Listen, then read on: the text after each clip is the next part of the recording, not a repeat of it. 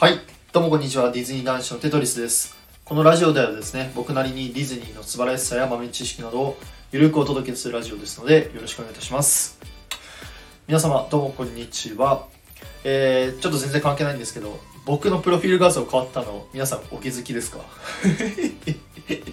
あの、実は前、あの、レックスの被り物してたんですけど、あれ実は僕じゃなくて、友達なんですよね。あのあれシュールだなと思ってお気に入りにしてたんですけどこの度ですねちゃんと僕の画像に変えて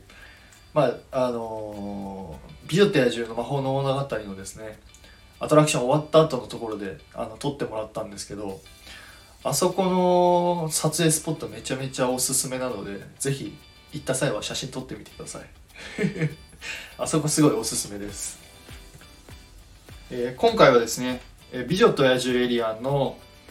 えービレッジショップスに僕のあの尊敬してる方の名前があるというお話をさせていただきます。えーっとねこれがありますのがえービレッジショップスという、えーショップがありましてこれのですね今はどうなんですかねもしかしたら出入り口の方になってるかもしれないんですけど青色の窓の方に、えー行っていただきたいです。でですねその青色の窓の方の上にですねここのお店の看板の名前が書いてあるんですけどまあ、なんて書いてあるかというとですねフランス語で、えー、ミュージックすいません。これあのフランス語の発音ちょっとわかんないんですけどミュージック A&M って書いてあります。であのこの美女と野獣エリアはですねほぼほぼフランス語で書いてあるのでちょっとよくわかんないんですけどこのミュージックって日本語で訳すと音楽という意味らしいです。でですね、まあ、ミュージック A&M ということなので、まあ、多分音楽のお店の、まあ、誰かの音楽のお店だと予想します。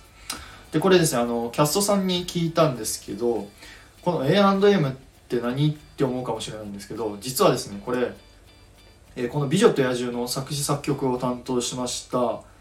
えーあのゴールデンコンビのハワード・アシュマンさんとアラン・メンケンさんをえーリスペクトというかしたものだらしい したらしいです。これめちゃめちゃすごくないですか？めちゃめちゃ僕興奮というかびっくりしたんですよね。まさかですねあのこのゴールデンコンビのハワード・アッシュマンさんとアラン・メンケンさんの名前をですねこんなとこで拝めるとはあの思ってなかったですね。あの残念ながらですねハワード・アッシュマンさんはもう亡くなってしまってですね今アラン・メンケンさんがいろいろ楽曲とかも作作られてるんですけど、まあまさかですねこのお二方の名前がこんなところで、えー拝めると思ってなかったからですね僕もすごいびっくりしてます。僕もこの看板見た時は毎回、えー拝むようにしてます。あのありがとうございますって思いながら本当にこの二人お二方には本当にこの歴史を築いてくれた方なのですごい感謝してます。はい。すいませんいかがでしたでしょうか？今回はですね、えー美女と野獣エリアのビレッジショップスにある、えーアラン・メンケンさんとハワード・アシュマンさんの、えー名前につい名前の看板についてお話しさせていただきました。ぜひぜひ、あの皆さん見つけていただいて、えこの話を思い出していただけたらいいかなと思ってますので参考にしてみてください。それではまた次回の配信でお会いいたしましょう。テトリスでした。